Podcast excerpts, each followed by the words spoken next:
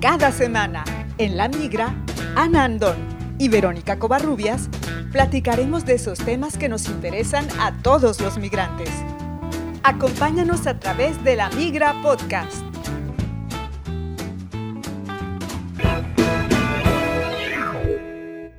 Bienvenidos al episodio 18 de La Migra Podcast. ¿Has escuchado la frase, si el plan no funciona, cambia el plan pero no cambies la meta? Con esta frase damos la bienvenida a Christopher Wayne, mexicano que compartirá en diferentes episodios varias de sus experiencias viviendo en los países del este de Europa, compartiéndonos excelentes consejos para viajar a esa parte del mundo con su particular punto de ver y vivir la vida y las adaptaciones que ha tenido que pasar.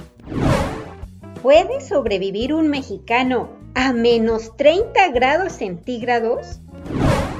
Nosotras somos Verónica Covarrubias y Anandón. Quédate con nosotras. La Migra Podcast. Hoy comenzamos otra nueva etapa del proyecto porque estamos iniciando la colaboración de un nuevo integrante en la Migra Podcast. Él es Christopher, un mexicano que ha vivido en países del este, actualmente también está por allá con planes de moverse. Tiene muchas cosas que compartir en estos episodios, así que lo hemos invitado y le damos la bienvenida. Christopher, ¿cómo estás? Hola, ¿qué tal? Muy bien, gracias por la invitación y muy feliz de estar aquí. Y por supuesto, Ana. Hola, Vero. Cris, bienvenido. Ojalá y te sientas muy a gusto con nosotras. Estamos súper interesadas de escucharte. A ver, cuéntanos, ¿puede sobrevivir un mexicano a menos 30 grados o no? ¿Con cobija o sin cobija?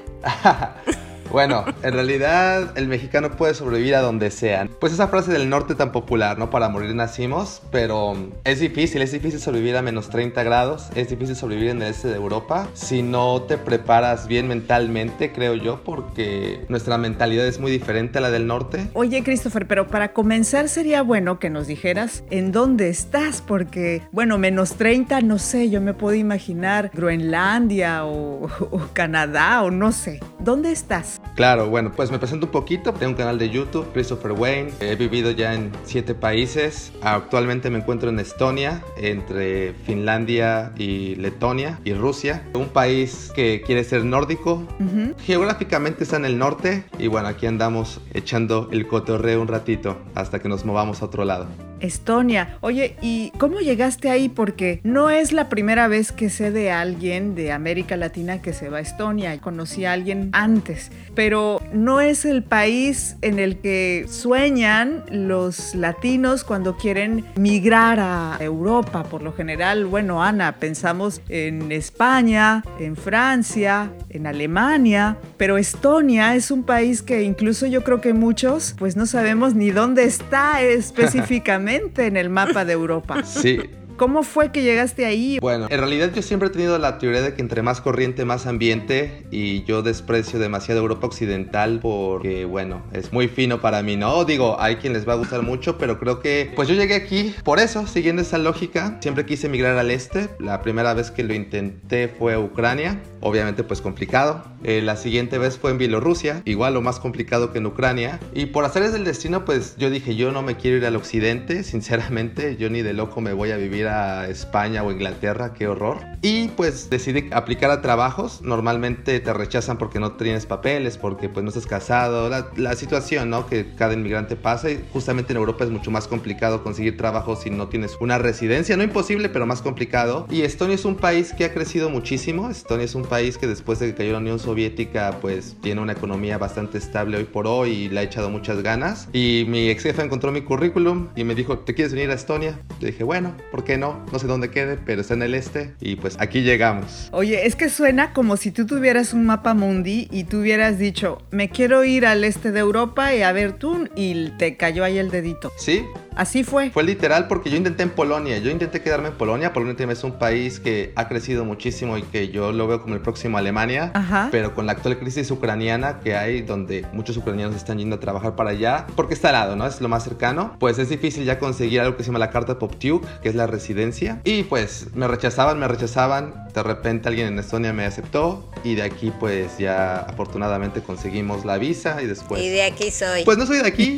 porque no es como que me guste tanto, porque ya es muy occidental a mi parecer. Después de vivir en todos estos países, ¿a dónde vas ahora? ¿Cuál es tu próximo sueño? Híjole, mi sueño es conocer diferentes culturas, en realidad no es ni siquiera tanto algo como es tan específico, pero porque creo yo que al viajar tanto te das cuenta que idealizas algo y cuando llegas a eso te das cuenta que es totalmente diferente y también es parte de la frase típica que yo les digo, ¿no? Una cosa es turismo y otra cosa es inmigración, porque es muy diferente y no vas a pasar por lo mismo y la gente se enamora normalmente del París que ve en las postales o el París que ve en las películas, pero cuando empieza a conocer a los parisinos ya dice, ah caray, no todo lo que brilla es oro, ¿no? Oye, yo quisiera regresar un poquito a cómo encontraste trabajo, porque así como lo cuentas en 30 segundos, pues puede parecer muy fácil, pero ah, no. quienes estamos ya viviendo en Europa, Ana, sabemos eh, que la cuestión laboral no es nada simple y yo me imagino que enviando tu candidatura a un país de una lengua que no sé si tú hablabas, no, sé ni qué lengua se hable en Estonia, eh, pues debe ser más complicado. O sea, tú enviaste tu candidatura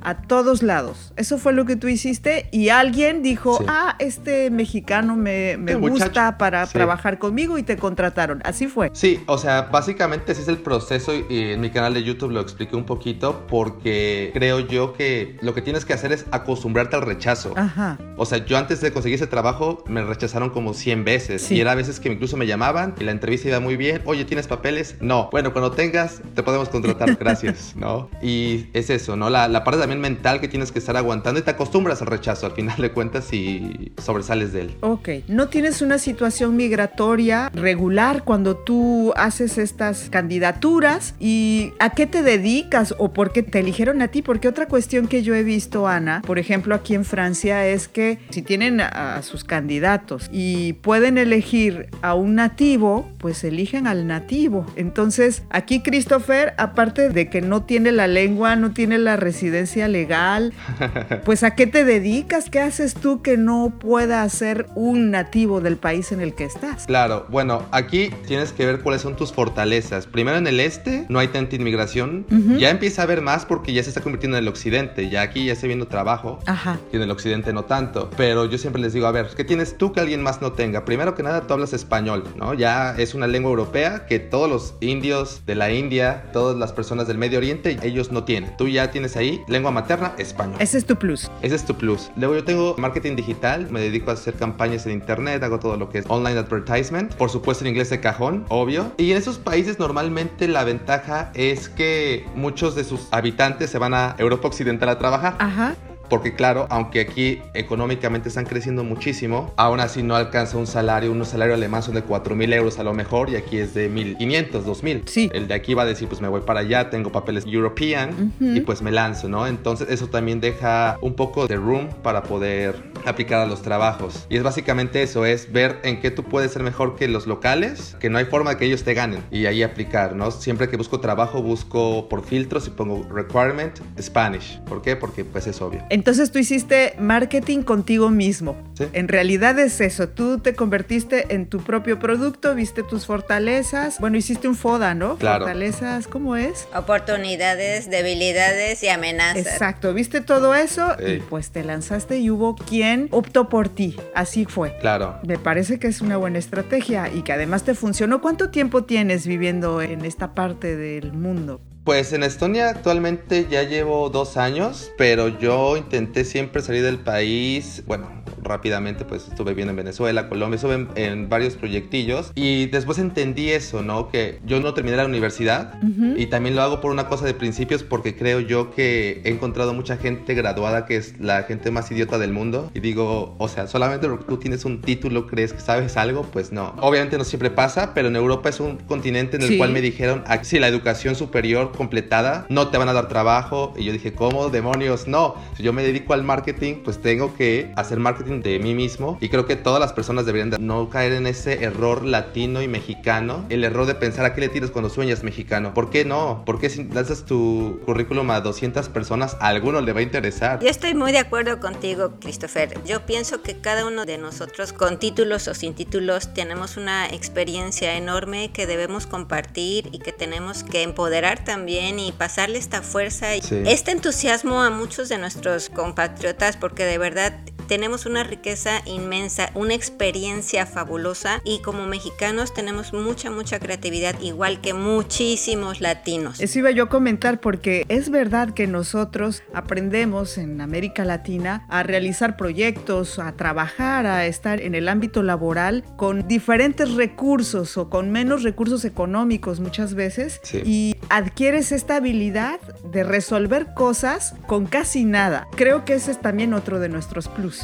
Aquí estamos los tres compartiendo esta experiencia en diferentes partes de Francia, en Estonia, con nuestros equipos caseros, si ustedes quieren. Claro. Pero lo estamos haciendo. Resolviendo problemas. Nos estamos arriesgando y aun cuando la señal no es muy buena y bla, bla, bla, cuando hubiera muchas razones para decir, ay, no, bueno, esta vez no lo hago, finalmente lo estamos haciendo y eso es lo que a mí me da mucho gusto. Me sorprende, me enorgullece y me enriquece de aprender de, de ustedes y pues de muchos latinos que nos están oyendo por ahí que piensan que no van a poder. Claro, oye Christopher, bueno, entonces llegas ahí. ¿Cuántos años tenías cuando llegaste tú por primera vez a vivir a Europa? 21 más o menos, sí. La primera vez que me aventé. Un bebé. Sí, sí, sí, estaba muy chavito y vine por una chica, entonces yo me vine y dije, bueno, pues la guarda está guapa, ¿no? Ya me lancé y... Pero sí me abrió el mundo, ¿no? Sí fue como que, wow, qué onda.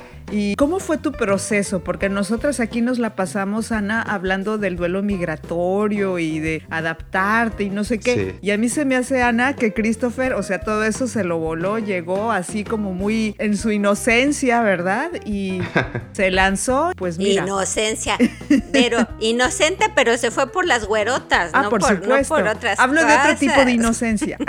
Quiero decir, Ah, ok. ingenuidad de ser un muchachito de 21 años. Claro. ¿Cómo fue tu experiencia al principio, Christopher? ¿Algún momento que hayas querido tirar la toalla? Ah, bueno, muchísimos, ¿no? Al principio creo yo que es esa ruleta de emociones que primero lo odias, lo amas, lo odias, lo amas. Es lo primero que te va a pasar, ¿no? Y es el proceso normal de estar en un país nuevo, no como turista. Yo por eso siempre recomiendo que si vas a intentar hacer algo así, ve a hacer un voluntariado, ve a hacer algo para que conozcas la cultura realmente. Y pues para mí el proceso fue muy raro porque pues yo llegué por una chica, terminamos, me fui a Ucrania, ahí estuve, me la pasé increíble, conocí unos mexicanos increíbles por allá, estuvimos haciendo un proyecto y me di cuenta que la cultura eslava era muy similar a la cultura mexicana y que no era tan difícil conectar. Creo yo que eso hizo que mi experiencia fuera muchísimo más rápida, Sí. porque cuando tú tienes esa ese ni siquiera es un apoyo, es que tú eres el mexicano y los ucranianos, oh, México, y te quieren hablar, quieren ser tus amigos y quieren de verdad ayudarte y conocer tu cultura. Eso a nivel mental te ayuda muchísimo a sobreponer todas esas carencias que tal vez tienes, que es tu comida, tu familia, tu idioma, porque también a veces te extraña hablar el español. Claro. Pero también como crecí en un entorno de la Ciudad de México como muy ajetreado, creo que esto me ayudó a aprender a cómo yo mismo solventar mis carencias, ¿no? Le comentaba justamente a unos amigos el otro día que aquí en Estonia la gente me ve raro porque yo soy el único güey que cuando se me va el autobús llego y echo madres, ay puta, madre se me fue el autobús, vale madre, mendigo. Y la gente como, ¿qué, ¿por qué muestras emociones, no? O sea, porque o sea, aquí la gente se le va y nada más como que ve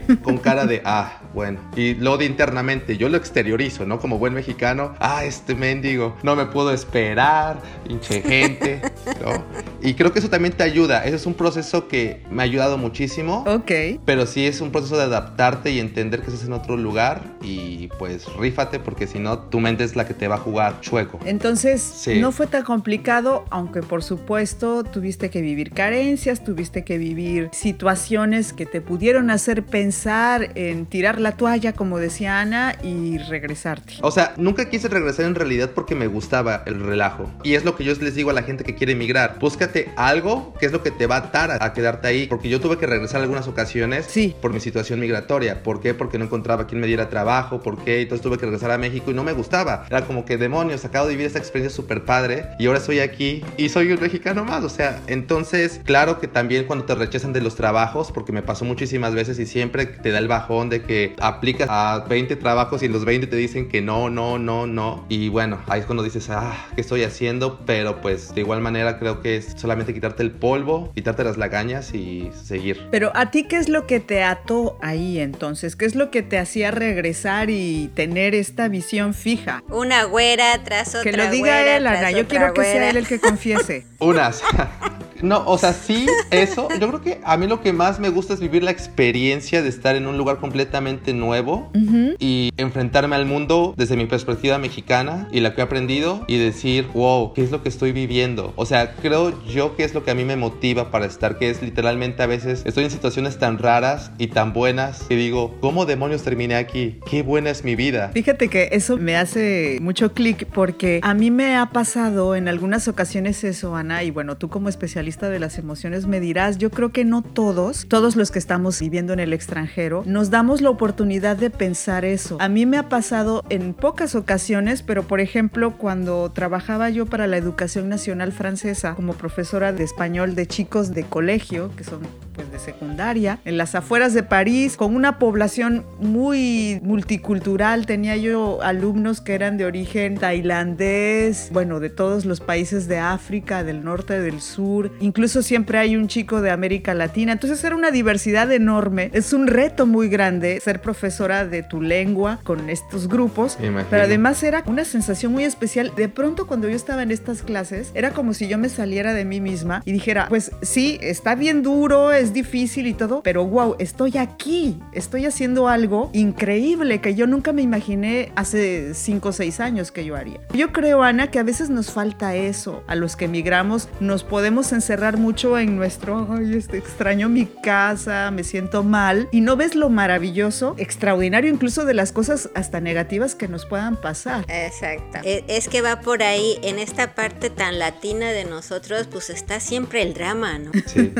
el drama el drama, y nos enfocamos tanto en nuestro drama latino, de verdad, o sea, en nuestra telenovela. Exacto, nuestras telenovelas La Rosa de Guadalupe, Mujer Casos de la Vida Real, etcétera, etcétera, que realmente no sabemos reconocer cuando de verdad nos sentimos plenos en ese trabajo y no estamos en nuestra tierra. Es una sensación de plenitud, como tú dices, pero es como si no fuera uno mismo.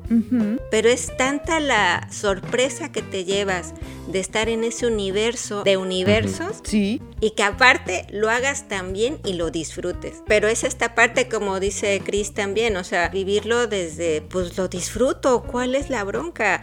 Tiene que ver con una cuestión que se llama la lealtad familiar, ¿no? Sí. ¿Cómo vas a disfrutar tú este lugar donde estás, todo lo que estás haciendo, si en tu país tu familia le está pasando mal. Pues sí, pero tú no estás en tu país y aunque tú la pases bien aquí, eso no significa que ellos la van a pasar mejor o no, no depende de ti. Entonces hay que bajarle dos rayitas a nuestro ego y aprender, porque precisamente a partir de que nosotros hagamos mucho mejor y podamos sentir esa felicidad de lo que hacemos, es que sí podemos ayudar entonces a nuestra familia y quizás, ¿por qué no?, a todo nuestro país. Una invitación, ¿no? Sí, Por supuesto, y nos representamos a ellos y tenemos que dejar una buena imagen de cómo somos nosotros, que les voy a decir, yo creo no lo necesitamos mucho. Claro. Porque ya tenemos en términos generales una buena imagen. Pues mira, Chris es el mexicano guapo allá en los países del este. Ahora sí que el conquistador. El conquistador. No, es el Latin lover, literal. ¿O no, ah, Yo lo veo más como este el Mil Amores. No, o sea, bueno, lo que yo les digo a todos, ¿no? Eh, tú no eres feo, solamente estás en la latitud incorrecta, ¿no? Yo soy un mexicano normal en México y también tal vez por eso fue que me fui, porque dije, o sea, nadie es perfecto en su propia tierra y pues si yo quiero a lo mejor una novia con ciertas características, pues en México va a ser medio canijo que la consiga porque pues ahí tengo que no solamente enfrentarme a la belleza física, que es también un factor importante, sino también a, pues, hay otros mil como yo y creo que al final de cuentas es normal que aquí por eso sea más popular. Bueno, en Estonia no tanto, pero en el este de Europa, más por Bielorrusia, Ucrania, puede ser diferente. La cultura eslava en eso también se parece a la mexicana. La latina, creo que cuando yo viví por allá, no era tan así como la nuestra. De, o sea, amamos y odiamos a los extranjeros, ¿no? Es la paradoja mexicana. Entonces aquí pasa algo similar. Si tú traes a una persona de otro país, depende del nivel de exoticidad, pues es de, ay, órale, es algo de high class, No sé si me explico. De caché. Pero además, como tú dices, si eres el único ahí, Claro, pues realmente te vuelves exotiquísimo. claro. Eso me pasó en Bielorrusia. Pero- Yo era el único mexicano en Bielorrusia. Vamos haciendo maletas. Cris, nos esperas, por favor, darnos asilo. Vénganse. Vamos a huir de París. Por lo menos para visitar, porque debe ser muy interesante. No, no, es solo para vivir la experiencia con Chris, no es por otra cosa. Yo no me quiero mudar todavía. Sí, o sea, el este, bueno, aquí los estadounidenses no les gusta que les digan que es este de Europa, pero tradicionalmente se le considera este de Europa. Es una experiencia bien padre y lo que yo les digo a la gente es eso, piénsenlo como que cuando tú te mueras, se supone que vamos a ver una película de nuestra vida. Yo sí quiero entretenerme, la verdad. Oye, Christopher, y bueno, haciendo honor al título de esta emisión, has sobrevivido a los menos 30 y hasta más, yo creo. ¿Y cómo le hace a alguien que viene de un país? Bueno, tú eres de la Ciudad de México, no eres, por ejemplo, como yo de Veracruz, que es un lugar súper cálido, pero aún así no es menos 30. ¿Cómo le haces? Bueno, yo la primera vez que vine, yo vine en invierno. Ah, bueno. Pero pues obviamente fue una experiencia única porque obviamente fuimos a comprar de ropa de invierno, supuestamente, no en México. Entonces yo llegué y pues yo traía como buen mexicano mis 20 capas de ropa pensando que eso me iba a ayudar. Afortunadamente aquí todas las casas tienen calefacción central, que es algo que en México no pasa, pues siempre hay calefacción. Los retos más grandes es yo creo salir a la calle porque sí no estamos acostumbrados y además que al europeo le encanta caminar. Yo no entiendo esa manía que tienen por caminar. Pero está bien. No, pero, pero a menos 30 grados lo que menos se me antoja es caminar, ¿no? O sea, no, no, no, está aquí cerca. Y luego con la nieve, ah, complicadísimo. ¿Te vas haciendo de mañas? Mi recomendación es, si alguien quiere venir aquí en invierno, es hermoso porque es como... Los eh, cuentos. La película de Santa Cláusula, como en los cuentos, es hermosísimo, pero al final del día, pues ya cuando pasa una semana ver la nieve y pasa una semana de no ver el sol, ya como que te cuestionas si es bonito y si te gusta el invierno. sobre todo esas temperaturas que son bajísimas. No tenemos ese chip los que vivimos en, en lugares con temperaturas muy cálidas. Entonces sí es un cambio radical el que tú hiciste. Bastante, sí. Y creo yo que también ahí nos podría eh, guiar un poquito Ana, porque hablando de esto, creo que la falta de sol sí, psicológicamente te muele bastante. En invierno sí tienes que tomar melanina para dormir mejor, para no ponerte triste, para no sentirte mal. Pero pues bueno, te mandan también las vitaminas, pero hay vitaminas que si no tomas un poco de sol no se fijan en los huesos. Entonces, pues sí, finalmente el sol e- es energía vibrante, ¿no? Por eso somos así, brincamos y saltamos y hacemos son una, dos, tres cosas al mismo tiempo. Y cuando es esta falta de sol por tantos días, uno busca sentirse mejor, uno busca encontrarse y saber qué hacer, pero hay veces sí, no es que estemos mal nosotros, sino que realmente es esta falta de luz. Ahora que lo mencionan, aquí en la región de París empieza el invierno y empiezan a haber suicidios en los transportes públicos, personas que se arrojan a las vías del metro o del tren. Claro. Y es termina este periodo en el que es más cálido, hay más sol Ujú, y de ujú. pronto empieza a suceder eso. Desde que llegué aquí me ha marcado mucho, pero es verdad, el cambio de clima también tiene una influencia en tu estado de ánimo, en tus emociones. Claro. Y quienes no han vivido esa experiencia seguramente les será muy difícil comprenderlo. De verdad que es algo que tú no puedes controlar, aunque, bueno, están estas opciones, ¿no? Ah, yo también difiero un poquito porque lo que les digo es pues hagan cosas, o sea, está feo el clima, pues pónganse a echar coto y todo, o sea, pues no, échate una cervecita y ya, o sea, realmente se, es que como que también se... Iba a decir marcas, pero no. Sí, no, todavía no, todavía no. Se centran en, en estar encerrados, no sé. A mí me parece que si lo viéramos de una lógica latina, pues ¿qué hacemos los latinos poquitos que hay por acá? Pues cuando es invierno, pues cámara, vamos a hacer una, una chelas o qué. ¿Por qué? Porque si no, pues, o sea, ¿qué? Vas a estar en tu casa todo el día porque aquí ya amanece a las 10 de la mañana y el sol se va a las 3. O sea, tenemos periodos de oscuridad bastante amplios. Ahora sí que volvemos a lo mismo, no hagas tanto drama. Si necesitas echarte un drink, échate un drink. Si necesitas un cigarrito, échate un cigarrito. Pero pues al final date tus cinco minutos de drama y muévete, ¿no? Es que hay que ser resilientes, Ana. Yo creo que esa es una de las características de Christopher. Es una persona muy resiliente, muy adaptable y no es algo que tengamos todos. También depende de tu momento de vida, no sé. Es que eso se va aprendiendo, pero uno viene ya con cierto chip para adaptarse a las cosas, pero nosotros como migrantes sí nos vamos haciendo más resilientes, aunque no lo crean. A lo mejor no se ve o necesitan que les ponga uno un nombre o que les señale uno, mira, este punto que tuviste hoy, esto que hiciste bien, fortalece tu resiliencia, esto te hace más fuerte, esto ya tíralo, déjalo. Pero pareciera que necesitamos que alguien nos esté diciendo, te estás haciendo más fuerte, reconoce, revalórate, mira, ya lograste esto, dale el valor a lo que lograste. En nuestros países tenemos una red de apoyo que es el que nos va diciendo, órale, qué padre, lo lograste. Pero como finalmente aquí estamos solos y no se festeja o no se celebra el pequeño éxito o el gran éxito que tú logres, no hay quien te lo reconozca, pues ni modo, mi vida, nos toca reconocerlo a nosotros mismos con la pena. Aquí no hay papá, no hay mamá, no hay amigos, pues reconócelo tú. Y tienes que enseñarle a los demás cómo tú mismo te das tus premios por lo que lograste. Yo tengo una duda, Christopher. Para nosotros los latinos, y yo creo que específicamente nosotros los mexicanos, hay un apego a la gastronomía muy importante. Yo, por ejemplo, viviendo en París, pues me siento súper bien porque hay muchos restaurantes de comida mexicana, puedes encontrar los ingredientes en tiendas especiales donde venden productos de este tipo. En Estonia, ¿tú cómo le haces? ¿A ti no te hace falta la comida mexicana, tus taquitos y todo eso? ¿O si sí hay allá? Tus chiles. No, o sea, la, la pregunta es necia, por supuesto que me falta. Pues la ventaja es que como he vivido en muchos países y he descubierto como gastronomía similar que me gusta, pues por ejemplo aquí encontré harina pan, con eso puedo hacer arepas venezolanas, que bueno, no es mexicano, pero de ahí me invento una gordita o algo y resuelvo, porque sí, aquí creo yo que el drama que siempre tenemos, y es lo que yo he platicado mucho con los mexicanos, ¿no? Al final de cuentas yo sé que el mexicano quiere más a su comida que a su mamá. ¿Por qué? Porque aquí siempre que me encuentro un mexicano, la verdad, eventualmente va a hablar de comida. Entonces, pues sí, es aquí complicado, aquí casi no hay comida mexicana, la verdad. Hay dos restaurantes y además es caro. La comida mexicana aquí es gourmet. Y a mí me molesta pagar por la comida mexicana como si fuera gourmet, porque la comida mexicana es mucho y barata. Claro. Entonces es complicadísimo, pero pues una cosa solventa a la otra, ¿no? Así es. Y nada más un punto extra, si algún día tiene una novia extranjera por acá, la forma más fácil de ligar y pues invitarla a tu casa es diciéndole, no, pues te preparo de comer. Y ellos con unos molletes se sorprenden. Unos molletes con pico de gallo para ellos es como, wow, hiciste la comida más elaborada y es como, pues es bolillo con frijoles, pero gracias. Entonces los molletes, es mi hack.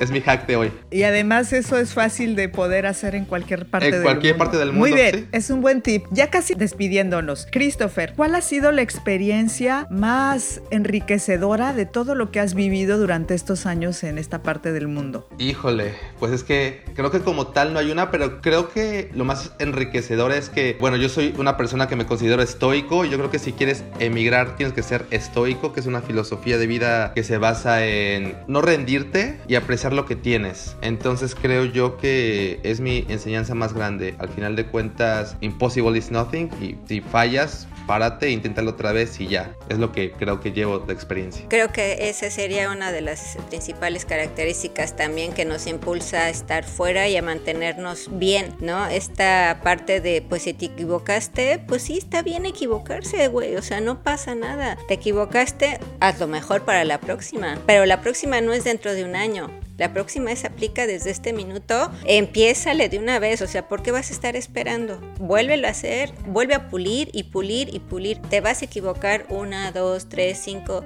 Así como tú enviaste los 100 currículums, son 100 pruebas que te las pasaste por el arco del triunfo y vienen saliendo después las buenas. Sí, completamente. Perfecto, pues estaremos compartiendo estas historias con Christopher en otros episodios y nos despedimos chicos. Chris, muchísimas gracias, gracias por acompañarnos y pues bienvenido al equipo. Nos vemos a la próxima. Muchas gracias. No, hombre, gracias a ti. Un beso, Chris. Vero, nos vemos pronto. La migra gmail.com es el correo electrónico para que nos escriban, para que estén en contacto con nosotros. Que la pasen muy bien. Hasta la próxima. Un beso a todas. Chao.